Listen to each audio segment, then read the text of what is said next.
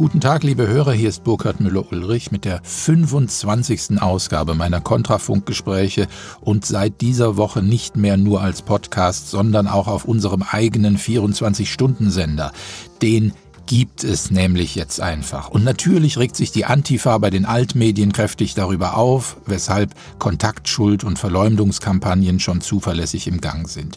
Oder vielleicht ist es andersrum. Weil die Altmedien so sind, wie sie sind, deshalb gibt es uns. Deshalb bekommen wir Zuspruch und Geld von unseren Hörern, die unsere Existenz auch weiterhin sichern. Wenn Sie uns auch etwas zukommen lassen wollen, dann sage ich schon mal herzlichen Dank. Die Angaben dazu finden Sie auf unserer Webseite kontrafunk.radio.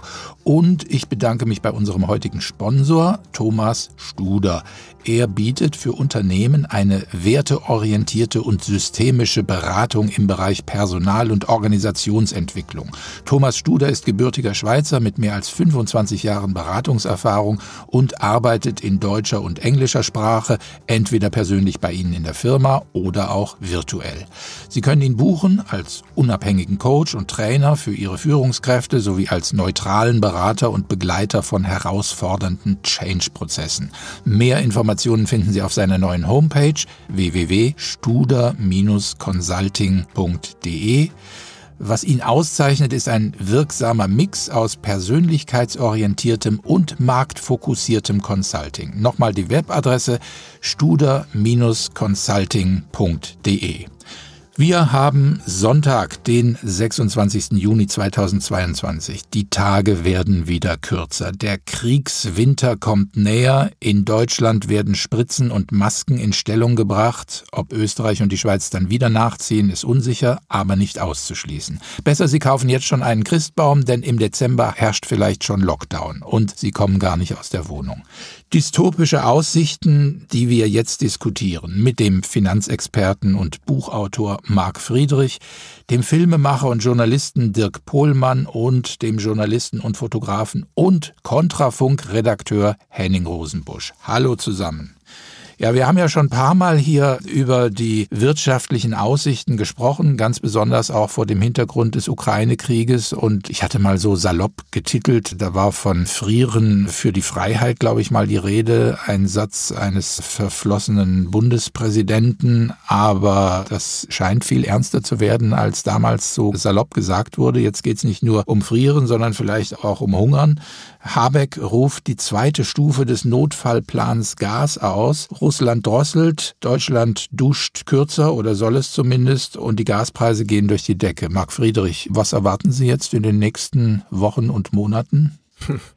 Ja, ich erwarte Sozialismus, das heißt vielleicht sogar die Zuteilung von Gastranchen. Aber Fakt ist, was wir gerade sehen, ist die absolute Bankrotterklärung der Politik. Wir dürfen nicht vergessen, ein Tag zuvor noch, als die FAZ getitelt hat, dass es wohl zu diesem Notfallplan kommt, wurde es noch vom Bundeswirtschaftsministerium offiziell dementiert, um nur einen Tag später vom obersten Chef von Habeck selbst eigentlich abgewatscht zu werden, indem er dann doch gesagt hat, ja, die Gasnotstufe kommt. Da weiß anscheinend die eine linke Hand nicht, was die andere linke Hand macht. Es ist für mich ein Spiegelbild des Versagens, wie unsere gesamte Politik momentan. Und ich warne ja schon seit Wochen, seit Monaten davor, dass wir eine große Energiekrise sehen. Energiekrise bedeutet aber auch wahrscheinlich Wirtschaftskrise, Finanzkrise und es geht auch einher mit vielleicht sogar einer Versorgungskrise und Hungerkrise, weil wir brauchen ja auch billiges Gas zum Beispiel für Dünger. Der Düngerpreis ist gleich explodiert. Es ist ein riesen also eine Art Dominoeffekt, der diese Krise mit sich zieht, den wir momentan noch gar nicht abschätzen können können. Und da wird so ein bisschen, ja, finde ich, hemdsärmelig und lapidar gesagt, ja, hier frieren für den Frieden und ja, müssen wir halt ein bisschen weniger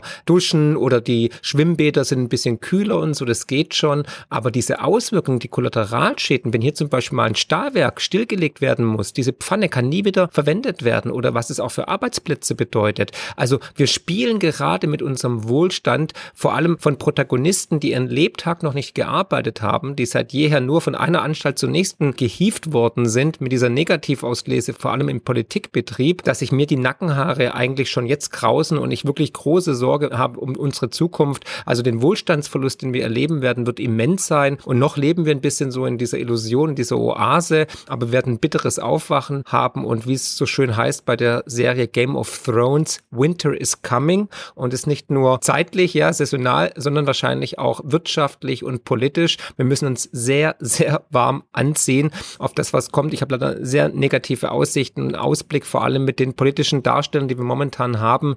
Und ich habe jetzt zwei, drei raue Haare mehr bekommen in den letzten Wochen und Monaten. Das mit dem warm anziehen ist ja eine sehr abgegriffene Formel, aber es könnte sein, dass diese Metapher jetzt wirklich mit Gehalt gefüllt wird. Ne? Ich habe, als Sie da eben sagten, ja, es wurde eben noch dementiert, mir gedacht, ja, das scheint ja ein Prinzip zu werden. Der Unterschied zwischen Dementi und Verkündung von irgendetwas durch unsere Regierung ist einfach nur das Kalenderdatum. Und das erinnert mich auch ein bisschen an die Verschwörungstheorien, die gestern Verschwörungstheorien waren und je nach Kalenderdatum dann schlicht und einfach sich bewahren bearbeitet haben. Gell, Henning? Ja, natürlich. Ähm, uns fallen mit Sicherheit mittlerweile unzählige Beispiele ein, was da alles war. Ich erinnere auch dran, dass man zu gewissen Zeiten nach gewisse Themen in den sozialen Netzwerken nicht diskutieren durfte, dann wieder doch. Und das zeigt ja alles, äh, der Herr Friedrich hat schon das Wort ganz richtig in den Mund genommen, dass diese dystopischen Aussichten. Ich würde allerdings irgendwie gerne noch ein bisschen weitergehen, denn ich denke, wir sind an einem Punkt, ähm, wo man doch wirklich die Frage stellen muss, inwiefern ist das alles zu erwarten und inwiefern steckt am Ende eine kleine Absicht dahinter.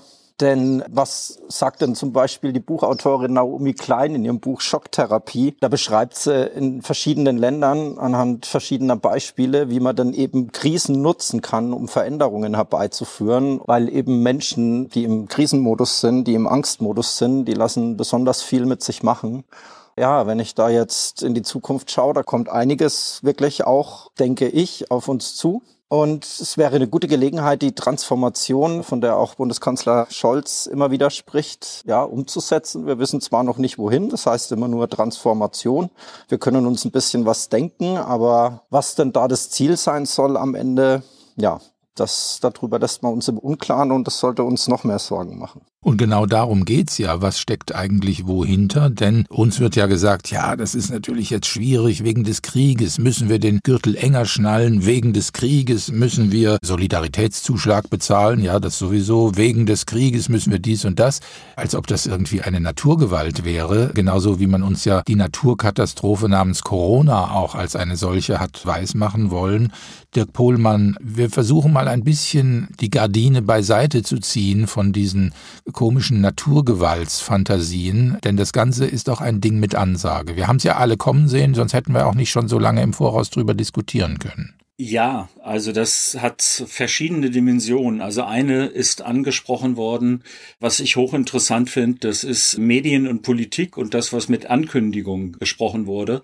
Eigentlich sollten die Medien ja die Politik kritisch hinterfragen und das sagen, was die Politik nicht sagen will weil sie anders funktioniert, weil sie auch anders funktionieren muss. Das funktioniert überhaupt nicht mehr. Also diese Aufteilung von Medien, die uns erklären, was jetzt in den Hinterzimmern wahrscheinlich geredet wird oder nach welchen Maßgaben Entscheidungen laufen, das findet nicht mehr statt. Wir haben stattdessen, als auch beschrieben wurde, diese Ministerien für Ankündigung und Propaganda, die im Grunde genommen nur versuchen, Wörter so zu benutzen, nicht mehr um einen Sachverhalt möglichst prägnant auszudrücken, sondern um ihn zu verschleiern. Also die innerhalb von 24 24 Stunden komplett andere Dinge von sich geben, weil das für einen Moment noch taktisch interessant ist. Und dann haben wir ich wohne ja hier in der Nähe von Berlin und hier war es vollkommen klar, dass die Sache absurd laufen wird wegen der Raffinerie in Schwedt, die an der Druschbar-Pipeline hängt. Und wenn man mit Verfahrenstechnikern, also mit Leuten, die sich mit Raffinerien auskennen, das ist ein sehr, sehr komplexes Feld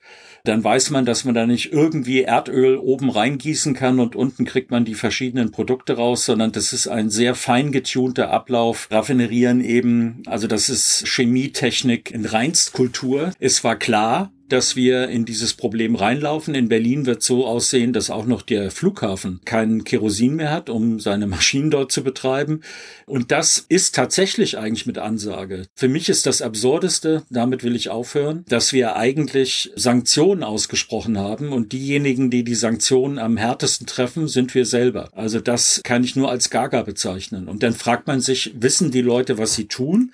Wenn ja, wenn Sie es wissen, was bringt Sie dazu, so zu agieren? Oder ist es wirklich so schlimm, dass Sie nicht überblicken, was Sie da machen? Wir sind ja ein Sender für alle deutschsprachigen Länder, insbesondere auch für Österreich und die Schweiz. Und ich muss um Verzeihung bitten. Ja, es stimmt, wir sind ein wenig deutschlandlastig. Und jetzt ist ja auch schon wieder von Berlin und all dem die Rede gewesen. Ich sage es nur einmal, bleiben wir jetzt dabei. Es lässt sich auch nicht ändern. Wir versuchen noch an uns zu arbeiten und uns zu verbessern. Ich denke aber, es ist wichtig, dass wir Deutschland besprechen. Denn Deutschland, ja, es ist mittlerweile abgedroschen, aber ist nun mal das Zugpferd in Europa. Ja. Und wenn die deutsche Wirtschaft zusammenbricht, dann hat das Auswirkungen in ganz Europa und zwar große Auswirkungen in ganz Europa. Wir sehen ja auch, dass die Zinsen angehoben werden, also dass die Refinanzierung in den südlichen europäischen Ländern jetzt auch wieder schwieriger wird. Also da wird an, an verschiedensten Fronten ziehen da so dunkle Wolken auf und äh, Deutschland ist aber hier schon ein Hauptplayer und auch ja ein Land, was wohl in Europa die Richtung vorgibt, zusammen mit Frankreich und vielleicht Italien. Deswegen ist es schon ganz richtig, dass wir da ein bisschen mehr über Deutschland sprechen. Na klar, zumal wir ja auch wirklich von den Medien, hat Dirk Pohlmann eben gesprochen, ganz wunderbare Phänomene haben in der deutschen Hauptstadt. Da findet ein Sommerfest statt, der Frankfurter Allgemeinen Zeitung, die eigentlich nicht mehr Frankfurter heißen müsste, weil die Musik eben doch in Berlin spielt. Aber nun gut, das ist Historie. Da sind 500 Politiker, Botschafter und Journalisten und natürlich jede Menge Prominenz zusammengekommen zu dem Sommerfest. Ich lese, das berühmte Restaurant Borchards serviert vegane Minischnitzel. Karl Lauterbach kommt mit Maske, versteht sich. Und ansonsten rügt man den ruchlosen russischen Angriffskrieg. Das ist natürlich Qualität Qualitätsjournalismus vom Feinsten. Ich war Dirk Bohlmann. ja, in Variation das, was ich vorhin schon gesagt habe, was mir einfällt, das ist eine eigene Schicht, eine eigene Kaste, die sich dort gebildet hat, die sich miteinander unterhält. Ich habe vor kurzem ein Gespräch mit jemand gehabt, wo ich gefragt habe, einfach, der also in dieser Hamburger Verlagsszene gut verdrahtet ist. Und der sagte, ja, die meinen das aber tatsächlich alles. Und das ist ein Effekt. Ich fahre jetzt in Berlin sehr viel S-Bahn und ich habe einmal Antje Vollmer gesehen. Also den Rest der Politiker, die werden ja an der Bevölkerung vorbei irgendwie irgendwo hingefahren. Und ich hatte ein Gespräch vor kurzem mit jemand, der als Schülerzeitungsredakteur von Helmut Schmidt eingeladen worden war für ein Interview, weil Schmidt sagte, ab und zu muss man auch mal mit anderen Leuten reden und hören, was da so auf der Straße quasi von sich gegeben wird. Und das findet alles nicht mehr statt. Also diese Berliner Kaffeehäppchen, die Kanapé sozusagen Kultur, die es hier gibt. Zum Beispiel mit Migration haben die Leute den Pizzafahrer, der die Sachen bringt. Sie haben ihre Nanny, die von irgendwo aus der Welt kommt und das das ist eine wirklich eine Subgruppe, eine Subkultur kann man nicht sagen, aber eine Subgruppe innerhalb der Gesellschaft, die sich auch aneinander abgleicht und da passt dann auch das vegane Minischnitzel dazu. Also Wiener Würstchen mit Brötchen oder eine Currywurst für Berlin wird sozusagen höchstens als hippes Ereignis noch möglich sein. Also mir fehlt an allen Ecken der Realitätsbezug und auch der Wille, sich überhaupt mit der Normalbevölkerung einmal auseinanderzusetzen oder was anderes zu hören. Bisschen Realitätsbezug schafft immer die Wirtschaft. Und da gab es auch eine Meldung aus Berlin und zwar im Zusammenhang mit der Gigafabrik, schönes Wort, Gigafabrik, das ist also das Werk, das Elon Musk da für die Tesla-Fertigung in Grünheide da auf den Sandboden gesetzt hat. Und er hat ein Wort benutzt, das uns zu denken geben sollte, nämlich das Ganze einen riesigen Geldverbrennungsofen genannt. Er spart ja jetzt sowieso, also weltweiter Stellenabbau bei Tesla, das zeigt ja ein bisschen was, weil er sagt, ja, die Rezession, die müssen wir einberechnen jetzt in unseren Plänen. Ist es nur die Rezession oder ist da noch mehr dahinter? Marc Friedrich, was glauben Sie? Ich meine, dieses Tesla, das hat ja ein irres Modell, ein Businessmodell gehabt, denn die haben ja bis jetzt gar nicht vom Verkauf ihrer Fahrzeuge gelebt, sondern die haben gelebt von dieser Luftwährung namens Emissionshandelszertifikaten, ja, in dem irgendwelche anderen Firmen, die immer noch Autos verkauft haben, an Tesla bezahlt haben, um mit denen einen Pool bilden zu dürfen und dadurch dann irgendwie besser rauskommen. Greenwashing, genau, Green Marketing. Man hat sich reingewaschen von dem bösen CO2.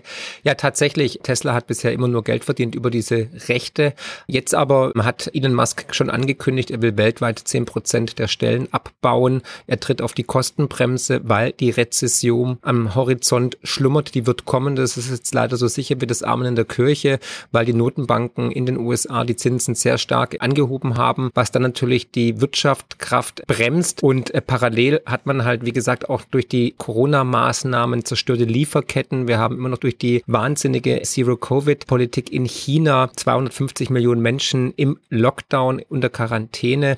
Und dahingehend sehen wir halt auch, dass die ganzen Rohstoffe explodiert sind im Preis und so weiter. Und all das zusammen Hand in Hand ist natürlich die perfekte Rezeptur für einen ökonomischen, ja, Supersturm, möchte ich schon fast sagen. Und Elon Musk hat die Zeichen der Zeit erkannt und wird jetzt erstmal Kosten senken, bereitet sich auf eine wirtschaftliche Achterbahnfahrt vor. Dementsprechend werden weitere Unternehmen folgen, die auch schlechtere Ergebnisse dann präsentieren werden in den folgenden Quartalen, was dann auch die Börsen nochmal unter Druck bringt und dann wiederum Druck auf die Notenbanken, die dann wahrscheinlich dann auch wahrscheinlich um die Wahl von beiden, also die Midterm-Wahlen, da einigermaßen glimpflich für ihn auslaufen zu lassen, dann vielleicht doch erstmal wieder eine Kehrtwende von der Zinskehrtwende betreiben wird und die Zinsen nicht weiter anheben wird. Und wenn eine Rezession kommt und die Notenbank doch weiter Zinsen erhöhen würde, könnte das sogar zu einer Depression führen, zu einer weltweiten Depression führen. Ich glaube, das zweite Halbjahr wird sehr turbulent, wird sehr volatil werden. Ein Börsencrash steht noch weiter auf der Agenda. Und ich möchte noch ein Wort sagen zu der politischen Kaste von gerade eben.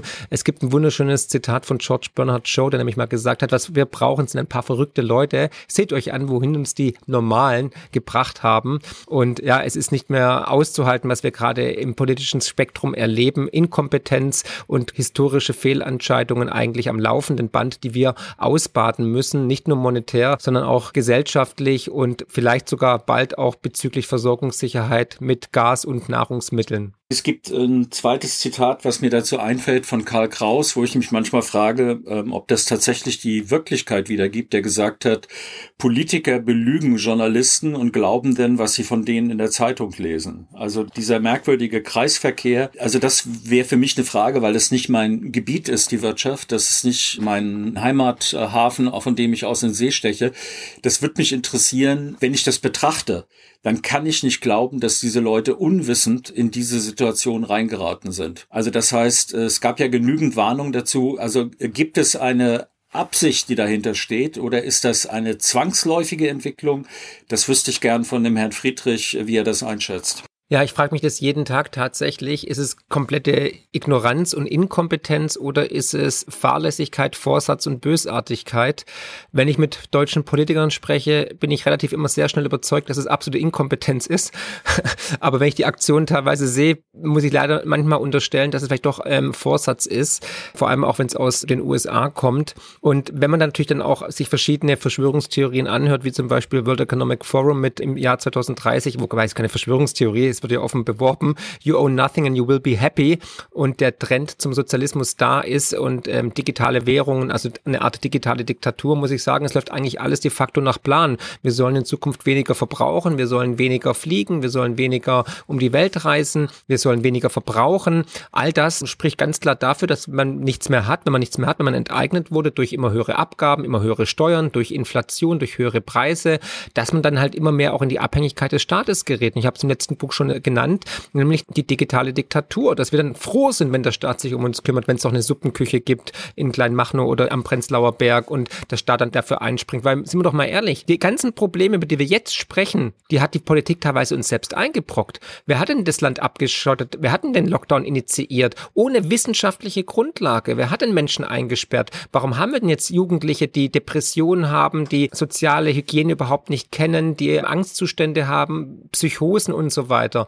Genau, weil die Politik per Saloppentscheidung gesagt hat, so, jetzt gehen wir mal in Lockdown und nochmal. Ja? Also immer mehr von dem, was nicht funktioniert hat. Warum haben wir eine Inflation? Weil die EZB seit Jahren den Euro rettet, der zum Scheitern verurteilt ist, weil sie Billionen in der Zwischenzeit ins System gepumpt hat, um dem jetzigen Geldsystem noch ein bisschen Leben einzuhauchen, was wir aber jetzt sozusagen durch hohe Inflation ausbaden müssen. Und ein wenig Inflation führt zu immer mehr Inflation. Und das jetzt alles auf Putin zu schieben, sorry, das ist mir zu dünn, das ist mir zu schwach, das geht nicht, weil die Inflation war schon vor dem Ukraine-Krieg bei über fünf Prozent und die Bilanz der EZB war ebenso hoch. Also wir sehen hier einfach, dass diejenigen, die jetzt sagen, hey, wir retten euch, wir haben tolle Ideen, hier neun Euro Bahnticket und Tankrabatt und was weiß ich und so weiter, der ganze Scheiß, ja, der Sozialismus, die Planwirtschaft, den wir gerade erleben, haben die selbst eingebrockt. Auf der einen Seite sind sie die Feuerwehr, die den Brand löscht, auf der anderen Seite sind sie der Brandstifter und deswegen sage ich einfach, wir leben hier in der absoluten Idiotie. Wir sehen hier das Endstadium eigentlich der spätrömischen Dekadenz, weil parallel ist Gendern wichtig, es sind Pronomen wichtig und die dritte Toilettentür. Also wer jetzt den Gong nicht gehört hat, dass hier jetzt wir kurz vor dem, vor dem Endspiel stehen, dem ist nicht mehr zu helfen und ich kann nur hoffen, dass die Menschen aufwachen und erkennen, dass hier alles gewaltig aus dem Ruder läuft und dass unser Wohlstand auf dem absteigenden Ast ist. Deutschland hat den Zenit überschritten und jetzt sind wir im Endspiel. Also Endspiel, Endstadium. Und da muss ich eines dazu sagen. Ich hatte ja vorhin schon gesagt, es ist alles nur noch eine Frage von Kalenderdaten. Aber der Burkhardt hat sich über Jahre im Freundeskreis lächerlich gemacht mit seinen kassandrischen Prognosen, denn ich habe gesagt, der Euro ist zum Scheitern verurteilt, so wie es gerade Marc Friedrich wieder gesagt hat. Das habe ich vor vielen, vielen Jahren gesagt. Und natürlich, ich hatte Unrecht. Die kommen jetzt alle und sagen, was ist denn mit deinen lustigen Prognosen? Guck doch mal, es läuft doch. Ja, noch läuft es, aber wie läuft es? Und ich kann Ihnen ganz klar sagen, wir sehen, dass die EZB in einer absoluten Zwickmühle ist, weil sie hat die Entscheidung, entweder sie bekämpft die Inflation, ja, das heißt, sie müsste die Zinsen massiv erhöhen, um die Inflation zu bekämpfen. Dann zerstört sie aber das Wirtschaftswachstum und zerstört eigentlich das ganze System und bringt die Länder wie Italien, Frankreich, Griechenland, Spanien in die Insolvenz.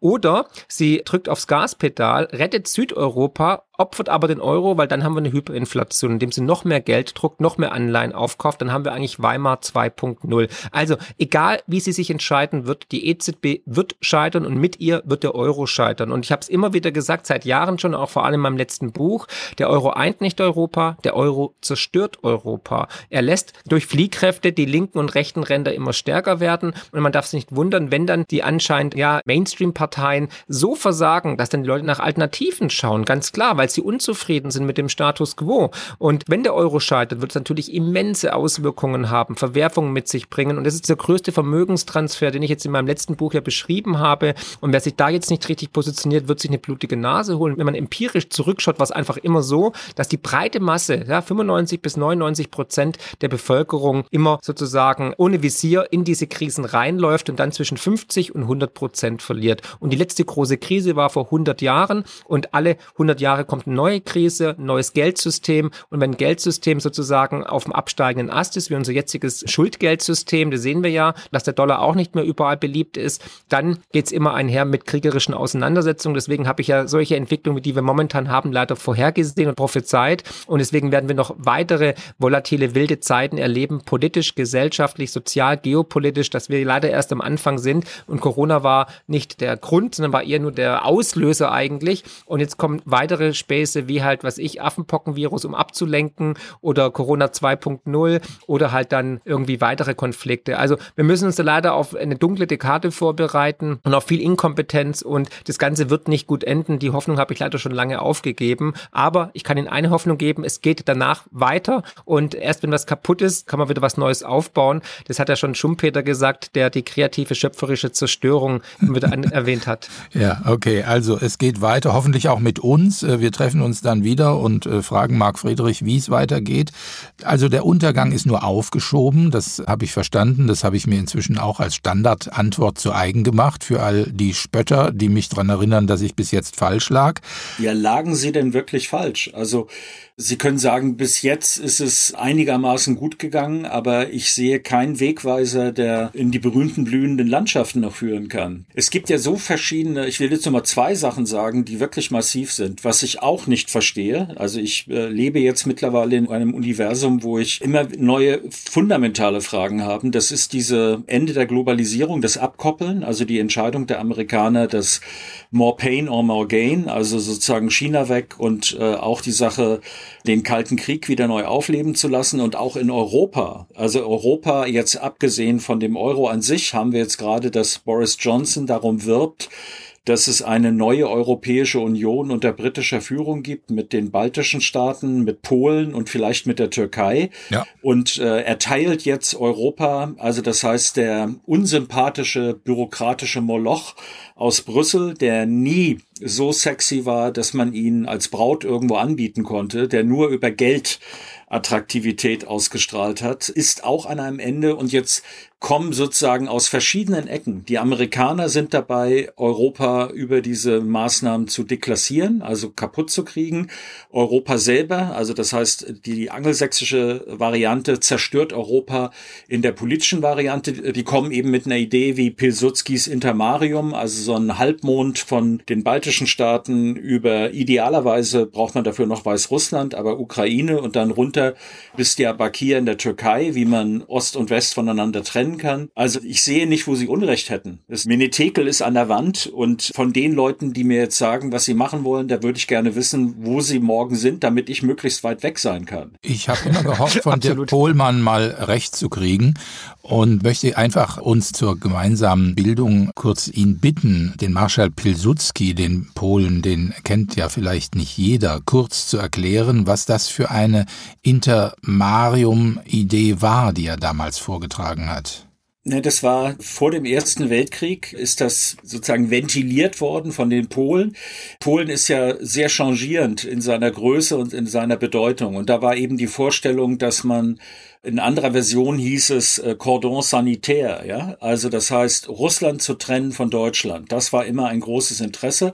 Und er wollte, das sind übrigens auch die rot-weißen Fahnen, die man in Weißrussland bei den Demonstrationen sieht. Das ist die Fahne von dieser Kooperation, die dann in der Besatzung, der deutschen Besatzung in die, es war eine Fahne der Rechtsradikalen der Nationalisten. Und das sind übrigens auch die Leute, die dann von den Amerikanern und den Briten angeworben wurde, um nach dem Zweiten Weltkrieg den Kampf gegen die Sowjetunion zu führen. Also das, was wir als Stepan Bandera kennen und OUN, also die Organisation ukrainischer Nationalisten.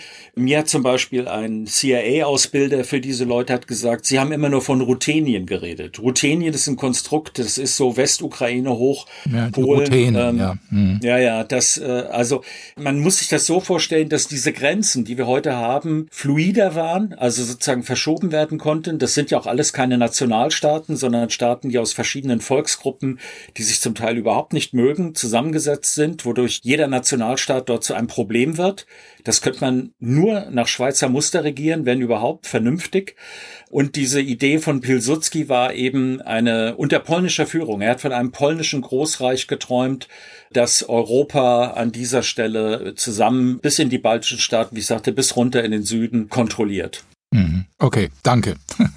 Henning Rosenbusch. Das passt ja auch zur geopolitischen Theorie von Sir Halford Mackinder im späten 19. Jahrhundert, ein Brite, der da eben auch von der Heartland-Theorie gesprochen hat und das ist auch offiziell veröffentlicht worden. Also das wurde diskutiert und besprochen und das sieht man ja bis heute. Also da gab es auch einen Vortrag von Friedman ein paar Jahre zuvor. Das ist der Vorsitzende von einem Think Tank in den USA. Und da ging es schon immer drum, Deutschland und Russland zu trennen weil das eben die Weltinsel darstelle und wenn sich da diese Weiten Russlands mit dem Ingenieurswesen in Deutschland verbänden, dann wäre das das Ende der Inselstaaten sozusagen, so, so besagt diese Theorie. Ich möchte aber jetzt nochmal kurz zurückspulen und sagen, dass die Lösung diesmal ja schon in der Schublade ist und es wird ja offen besprochen und das Auffällige ist ja, das findet im kompletten Westen einmal mehr statt. Das digitale Zentralbankgeld wird vorbereitet. Dabei wird auch der private Konkurrent, will ich jetzt mal sagen, also die Kryptowährungen entsprechend bekämpft. Also zumindest mit Aussagen, dass das eben alles nicht geht und sonst wie. Also von wegen, es wäre ja, da stünde kein Wert dahinter. Da frage ich mich beim derzeitigen System auch manchmal, wie lange da jetzt noch Wert dahinter steckt. Wir hatten vorhin ein paar Zitate. Ich möchte die FAZ zitieren und ich möchte jedem Zuhörer empfehlen, die FAZ, diesen Artikel zu lesen. Der heißt eine absolute Mehrheit für das Wiedersehen. Und das zeigt eben diese Degeneration an, an äh, Entschuldigung, jetzt muss ich aufpassen, was ich sage, weil jetzt sonst delegitimiere ich irgendwen. Entschuldigung, ich nehme alles zurück. Also ähm, Entschuldigung, Verfassungsschutz dreut also schon. Da hatte ich nicht mit gerechnet, auch bei Ihnen. Ja. Ja, ich nehme alles zurück, aber eine absolute Mehrheit für das Wiedersehen, das bedeutet, dass hier diejenigen, die die Mächtigen kontrollieren sollen, sich absolut einig sind mit den Mächtigen und all die Positionen, die wir gerade besprechen, von verschiedensten Perspektiven aus und die unterschiedlichsten äh, Biografien jetzt, denke ich mal, wenn ich uns vier jetzt betrachte, die spielen doch überhaupt keine Rolle in der Diskussion. Im Gegenteil, die werden wie demnächst auch mit Sicherheit Kontrafunk entsprechend geframed, also rechts oder was auch immer man sich gerade noch dazu einfallen lässt. Und es ist einfach traurig, dass das alles vor unserem Augen sich abspielen kann. Ich verstehe das manchmal nicht mehr, warum hier keiner schreit, stopp. Das führt in die Katastrophe. Ich habe eine Weile geglaubt, was oft gesagt wurde, dass die Chinesen da ganz doll ihre Hand im Spiel haben, weil sie ein Interesse haben, dass wir uns zermürben, dass wir uns in Panik versetzen lassen, auch durch dieses ganze Corona-Zeugs. Natürlich passte dazu, dass China der scheinbare Ausgangspunkt der ganzen Sache war. Es haben ja schließlich auch Leute, die mit China eng verbunden sind, sogar an dem berühmten Panikpapier der Bundesregierung mitgearbeitet. Also die Verbindungen sind vielfach und vielfältig. Aber jetzt, und jemand hat es ja gerade gesagt, sind da 250 Millionen Menschen im Lockdown oder jedenfalls unter Maßregeln gestellt worden und China zerhackt seine eigene Wirtschaftsbasis. Denn wovon lebt China vom Welthandel. Sie haben sich an die Spitze emporgearbeitet. Jetzt, das wurde auch schon gesagt, sind die Lieferketten zerbrochen oder bedroht. Also das schlägt ihnen doch selbst entgegen. Und da habe ich dann doch meine Zweifel, ob die wohlfeile These, China steckt dahinter, denn zum Schluss werden die unter unseren Füßen den Boden wegziehen und alles ernten, ob das wirklich so stimmt. Wir werden sehen, kann keiner sagen.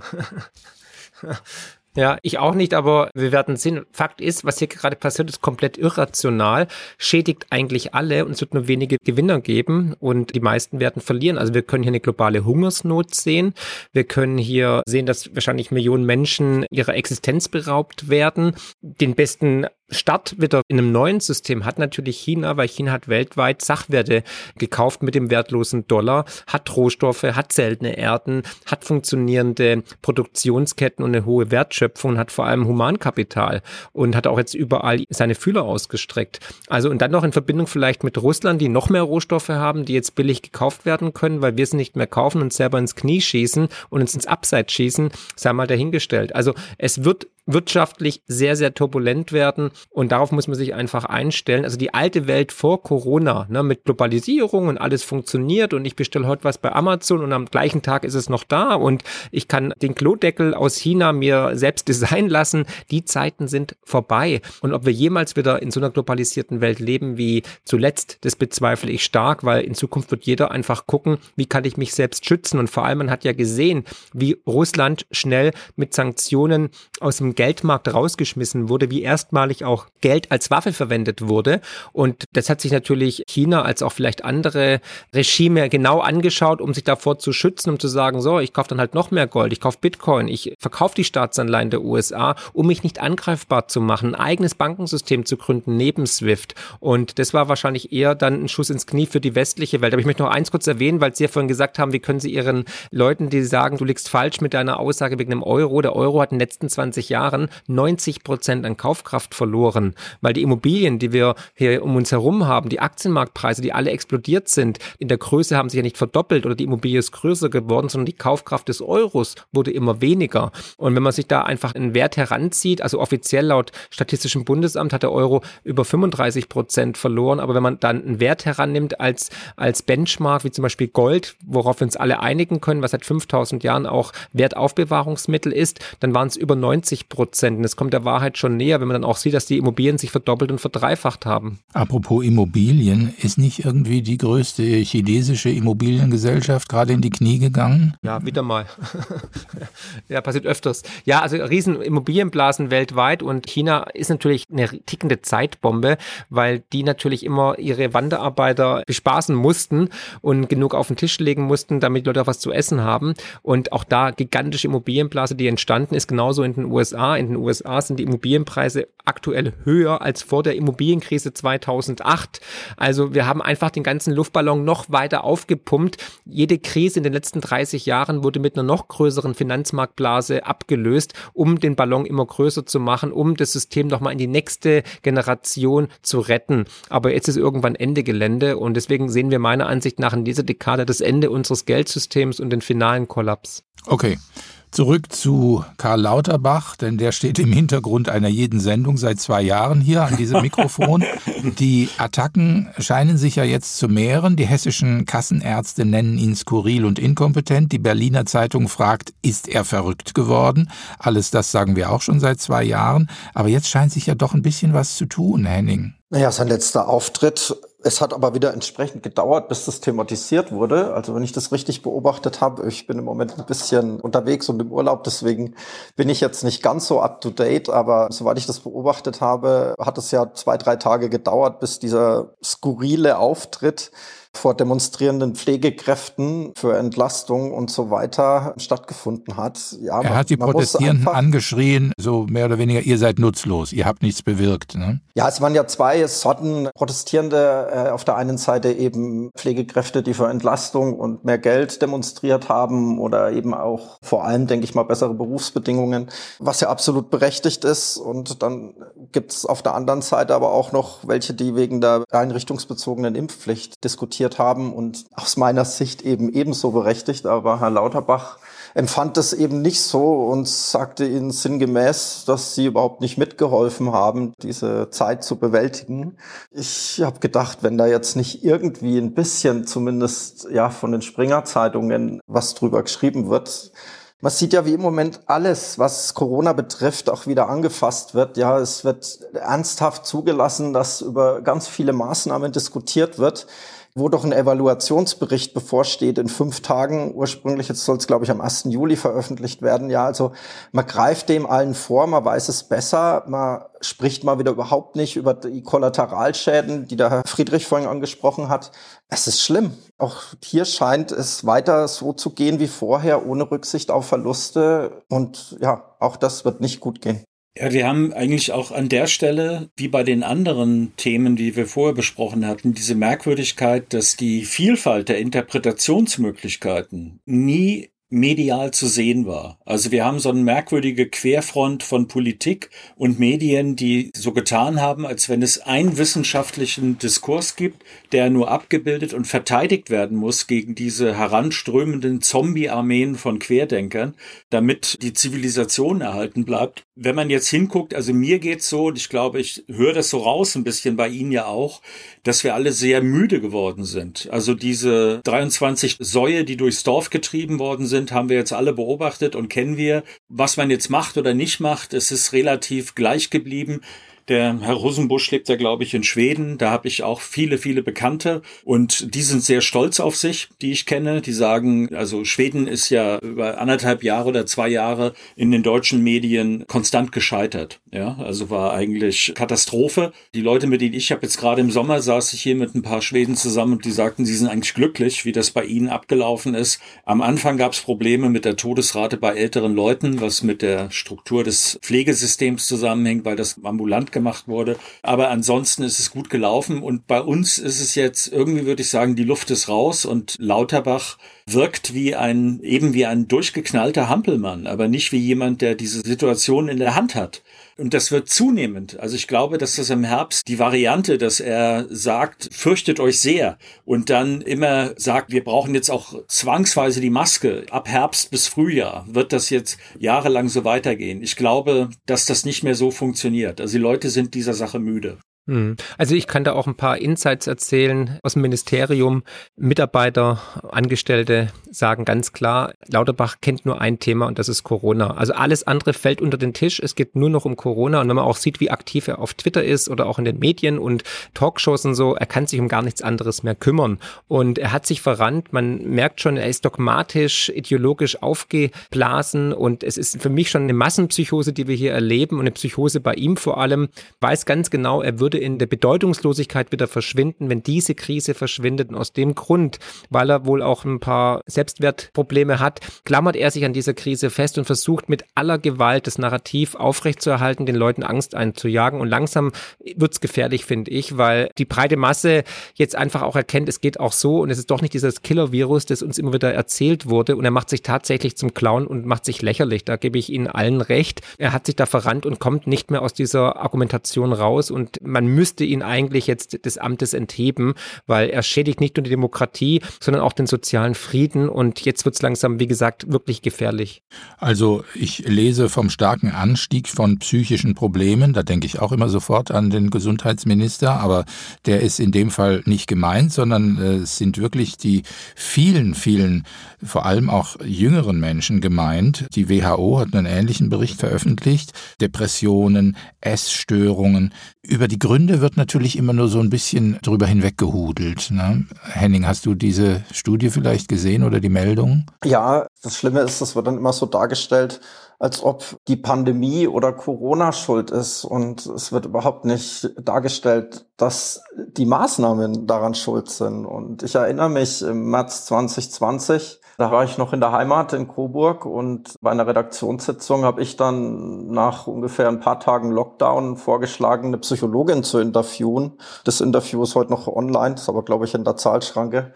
Auch sie konnte mir damals schon alles vorhersagen, was da passiert. Und sie hat mehrfach betont, dass es natürlich darauf ankommt, wie lange das jetzt aufrechterhalten wird und ob sich das wiederholt. Aber entschuldigt bitte, irgendwo muss ich doch sagen, dass jeder Mensch mit ein bisschen Empathie und Verstand wusste, was Lockdown, was Schulschließungen, was, was diese ganze Kommunikation der Angst, Stichwort Innenministerium, Panikpapier, was das auf der anderen Seite anrichtet, neben der gewünschten Vorsicht, die man sich eben so erhofft hat und dass so auch die Glaubwürdigkeit leidet. Das besprechen zum Beispiel die Dänen viel, die sehr stolz sind auf ihre Kommunikation und die eben sagen, dass es wichtig ist, dass man auf Augenhöhe mit den Bürgern ehrlich kommuniziert, ja. Und wenn man sich dann Herrn Lauterbach anschaut, da fällt einem nichts mehr dazu ein. Also der kann ja immer weitermachen. Ich frage mich auch, was muss der eigentlich machen, damit das ein Ende findet? Das sind alles Sender-Empfänger-Modelle. Es gibt einen Sender und es gibt Empfänger und es gibt keinen Rückmeldekanal.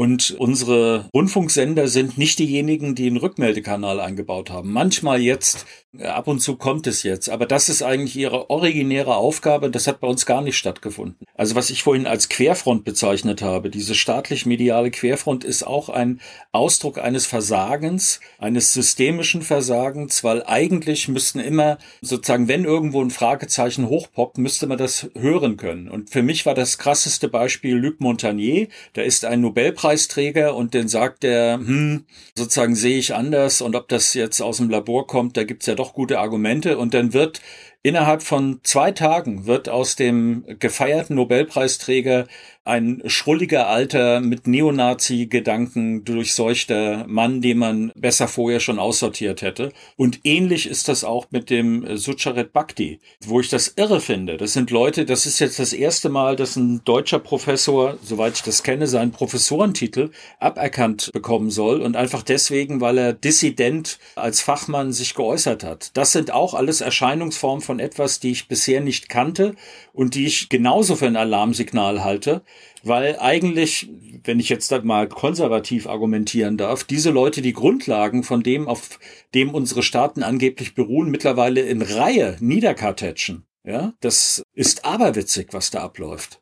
Nein, in Sachen zu Charit Bhakti ist es ja noch ein Ticken schlimmer, denn er wird ja nicht gecancelt wegen oppositioneller wissenschaftlicher Erkenntnisse und äh, Meinungen, sondern weil er sich angeblich antisemitisch geäußert habe, ja. Und da wurde ihm natürlich etwas angehängt, was nie und nimmer stimmt. Es gibt ja sogar eine Wortmeldung von prominenten jüdischen Wissenschaftlern, die gesagt haben, wie kommt ihr auf so etwas? Er hat sich unglücklich ausgedrückt ausgedrückt. Er hat es aber nie und nimmer gemeint und wer ihn kennt, weiß, dass er nicht antisemitisch eingestellt ist.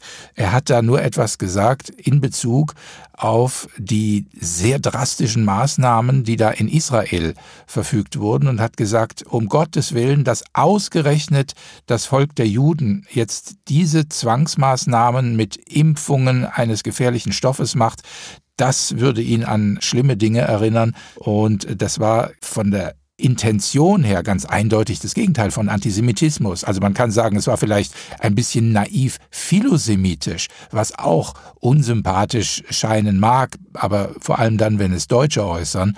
Ich glaube, er ist da vollkommen außen vor. Ja, es geht halt immer ums Totschlagargument. Man möchte jemanden ja mundtot machen. Es geht um Stigmatisierung. Es geht vor allem um Diffamierung. Es gibt ja keinen Diskurs mehr, sondern wenn jemand gegen das Narrativ spricht, gegen den Mainstream ist, dann wird man ja sofort in eine Schublade gesteckt. Und zuletzt ja auch Tim Röhn von der Welt, der dann auch von Matthias Meisner ja als rechtsextrem eingestuft wurde. Er hat nämlich die Corona-Politik. Ja, im Club. Ich bin das jetzt auch dank einer ZDF-Journalistin. Wir alle, genau. Also sobald man halt gegen das Narrativ ist, wird man sofort ins rechte Lager gestellt, weil er hatte halt die Corona-Politik völlig zu Recht kritisiert und wird dann gleich als rechtsextrem abgestempelt. Und übrigens, was ganz witzig war, auch das Emoji Clown, ja, ist jetzt auch laut der Wogen linken Twitter Community auch ein Zeichen für rechtsextrem. Also man darf dieses Clown-Emoji nicht mehr nehmen. Und da muss ich mich wirklich fragen, in was für einer Gesellschaft leben wir eigentlich? Also mit dem keinen, dass hier das alles komplett ausufert und dass wir mit, hier die Mit welcher Begründung? Was ist an dem Clown rechts?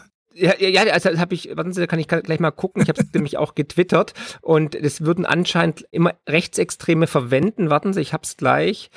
Ähm, hier genau. Und zwar das Clown. Ich habe es hier, also das ist nämlich von Bell Tower, das Netz für digitale Zivilgesellschaft von der Amadeo Antonio ja, Stiftung von natürlich. Frau Kahane, natürlich. Natürlich, Clown. Also das Clown-Emoji hat in der Szene eine Doppelbedeutung. Es wird zum einen, wie in anderen nicht rechten Kontexten auch verwendet, um Aussagen anderer als lächerlich zu markieren. Zum anderen kann es aber auch die Welt als Clown World markieren. Dies ist eine Erzählung ebenfalls aus e- rechtsextremen Online-Subkulturen, die besagt, dass alle Politik, die nicht rassistisch und rechtsextrem ist, sondern vielmehr nach sozialer Gerechtigkeit und Gleichwertigkeit strebt, von Clowns gemacht werde, also Unsinn ist und ergo eine Clown World darstellt. Als Emojis sind das dann auch gerne der Clown und eine Weltkugel ich kenne viele Menschen, die diesen Clown seit Jahren verwenden, auch die Clown World, ja. Und zum Beispiel Ben Kaufmann, ja, der ist Jude. Ich glaube nicht, dass der Nazi ist. Ich kenne den persönlich. Oder auch die ganze Bitcoin-Community ist natürlich jetzt auch rechts, weil die halt natürlich sagen, hier, Bitcoin ist dezentrales Geld und so weiter. Also, wie jetzt einfach mit welcher Hybris über Leute geurteilt wird, die auf einmal rechtsextrem sind, da muss ich lachen. Ja, selbst Sarah Wagner ist jetzt ein Nazi anscheinend, ne? Und Vorsicht, so lachen ist sicher rechts. Vorsicht, Vorsicht. Ja, auch, auch, äh. auch. Es geht mir auf gut typisch auf den Senkel, dass hier alle Diffamierten stigmatisiert haben, die einfach mal sagen, ich habe eine andere Meinung. Dürfen wir nicht mehr kritisch zum Narrativ sein? Ich würde das als ein Denken in Rubbelbildern bezeichnen. Also es gibt ja so diese Durchreibefolien, ja, mit denen man irgendeine Form auf egal welchen Untergrund übertragen kann. Was da passiert, das ist ein bisschen so, jemand benutzt ein Clowns-Symbol, das Clowns-Symbol wurde auch an einer anderen Stelle mal benutzt, also ist das dann eben gleich, ist dann eben rechts. Ein Rechter hat mal Milch getrunken, oh, also Milch trinken ist wahrscheinlich auch rechts. Oh, ich, jetzt habe ich einen Vorschlag zu machen an die Community. Hitler war Vegetarier. Müssen wir auch aufpassen. Also ich, ja, alle genau. Vegetarier sind jetzt Nazis. Mir ist ja aufgefallen, also der Herr Burkhard Müller-Ulrich ist natürlich eine wirklich bereits geprägte Person, weil er hat 26 Buchstaben benutzt, die Hitler durchgehend in seinem Werk Mein Kampf auch benutzt hat. Und damit ist die Identität klar. Und außerdem soll er sich zweimal am Tag die Zähne putzen, was Hitler auch gemacht hat. Also damit ist eindeutig klar, mit wem wir es zu tun haben. Also ich kann darauf nur noch satirisch reagieren. Ich rufe dazu auf, das einfach nicht mehr ernst zu nehmen, weil wir uns alles damit zerstören. Es hat etwas Mittelalterliches wie die Häresie-Verfahren danach gesucht hat, irgendein Element des Teufels zu finden. Es hat auch so eine Energie, die da drin steckt und es ist diametral entgegengesetzt zu allem, was man als liberale Diskurskultur betrachten könnte und ist einfach nur noch, ich finde es abschaffenswert. Sagen Sie mir da, wo ich mitmachen kann, dass es dagegen geht. Mich nervt das nur noch ungeheuer. Ich möchte meinen Lebensabend nicht mit diesem Wahnsinn verbringen müssen. Ja? Ich hätte eine Idee und ich sage auch gleich welche, aber vorher habe ich noch einen Schuss Antisemitismus im Köcher, den will ich unbedingt noch loswerden, denn, bitteschön, Kulturstaatsminister Claudia, Kulturstaatsministerin Claudia Roth wird von der jüdischen Allgemeinen mit Rücktrittsforderungen konfrontiert wegen dieses Documenta-Skandals in Kassel. Und sehr süß ist, sie sagt ja, sie sei nicht gutgläubig gewesen, also um sich rauszureden, sondern sie habe vertraut. Also das ist natürlich was sehr Edles, nicht wahr? Auf was vertraut? Wahrscheinlich, dass das eintritt, was sie vorher schon wusste, dass wenn man antisemitische Künstlergruppen einlädt, dass man das genau so geliefert bekommt. Im Deutschlandfunk war eine Stellungnahme des Leiters dieser Gruppe, dieser indonesischen Gruppe, die eingesprochen war und live übersetzt wurde. Nicht live, aber sozusagen seine Stellungnahme übersetzt. Ich würde sagen, es war eine Frau, die als Diplomatin lange in den Indonesien gelebt hat und diese Leute kannte und genau das Gleiche gesagt hat, was Sie eben über Sucharit Bhakti gesagt haben, definitiv nicht antisemitisch. Unter anderem, jetzt geht's los. Der erste Grund ist, es gab keine Juden in Indonesien. Das ist kein Thema gewesen. Das gibt keine Minorität. Es gibt sie gar nicht. Was es aber gab, und darauf hatte der Mann hingewiesen, ist die Unterstützung Israels für Suharto. Ich empfehle diesen Dokumentarfilm The Act of Killing, also eine Million Leute, die in diesem indonesischen Bürgerkrieg getötet wurden. Ein Massenmord, das ist sehr präsent in der indonesischen Gesellschaft, genauso wie auch das Thema Rassismus, das kennen Sie. Und dieser Mann hat sich dann entschuldigt und hat gesagt, er hat nicht verstanden, das, was sie abgebilden wollten, sollte der israelische Staat sein, der mithalf bei Suharto, bei diesem Massenmord.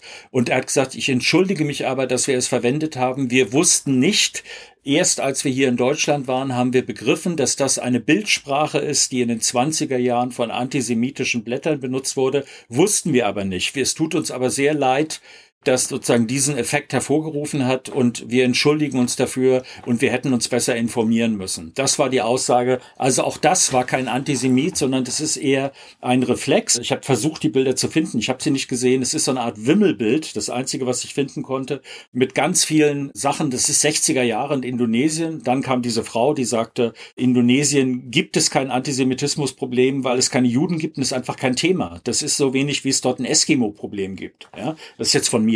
Ja, okay. Verstehe ich. Gleichwohl, glaube ich, hat es doch weniger mit indonesischer Geschichte als mit Islam heute zu tun. Indonesien ist ja nun auch in einen harten Islamismus abgekippt. Jedenfalls macht er sich dort breit. Diese Geschichte, die lässt sich ja nun nicht mit dem Vorhandensein von Juden oder Nicht-Juden erklären, sondern das sind, glaube ich, eher Linke. Ich glaube nicht, dass es, ja. dass die zutreffend beschrieben werden. Das mit Islamismus, was Sie sagen, ist richtig. Ja, das ist auf jeden Fall. Aber diese Leute würde ich als, auch mit dem Konnex, in dem sie sind, als, das war ja damals Sukarno Suharto war der Konflikt Projekt und da würde ich es verorten. Ja, da würde ich dieses Kunstwerk auch verorten. Es ist aus dieser Zeit. Also das heißt, es ist nach langer, langer Zeit wieder aufgerollt worden. Ich glaube, dass quasi auf eine deutsche Frühwarnsystematik indonesische Künstler, die vor 20, 30, 40 Jahren was gemacht haben, das ist glaube ich 80er Jahre, das Gemälde, die zu, die Sukarno Suharto 60er, das sozusagen getroffen und ist dann quasi, wie soll ich sagen, explodiert. Aber ohne dass da jemand mit Absicht das machen wollte. Es ist halt bei uns ein Thema, was auch durchschlägt, wo sofort Leute da sind. Wir haben es ja auch erlebt mit dem Herrn Ofarim, ja. Ich habe noch Sachen gesammelt, dass innerhalb von Stunden war das eine internationale Meldung mit CNN, im Guardian, in der BBC, weiß ich nicht, über Großbritannien, wo ich dachte, das geht ja sofort rund. Was ist das eigentlich? Dann hat sich das Ganze, sag ich mal, ja, also als etwas anders dargestellt, als es am Anfang beredet wurde. Aber der Trigger reicht, um weltweit die Schalter umzulegen. Und das ist an dieser Stelle auch so passiert. Okay. Ich lasse es mal so stehen. Ich bin nicht ganz überzeugt, aber es wäre wirklich ein Kristallisationspunkt für eine weitergehende Recherche und eine neue Diskussion gerade über dieses Thema. Ich gestehe, von Indonesien verstehe ich wenig, jedenfalls auch von deren Kultur- und Religionsgeschichte. Genau da liegt ja wahrscheinlich einiges im Argen, was noch zu Wort kommen sollte. Also insofern ist das Wort vom Rückmeldekanal, das Dirk Pohlmann vorhin schon verwendet hat, auch da triftig. Vor allem wollte wollte ich noch eins einwenden. Es gibt ja einen Rückmeldekanal für den öffentlich-rechtlichen Rundfunk, den er bemängelt hat, nämlich seit dem 21. Juni dieses Jahres. Dieser Rückmeldekanal heißt Kontrafunk. Und äh, ganz herzlichen Dank, das war die Diskussion vom Sonntag, dem 26. Juni 2022 mit Dirk Pohlmann, Henning Rosenbusch und Marc Friedrich. Und jetzt wünsche ich allen einen schönen Tag.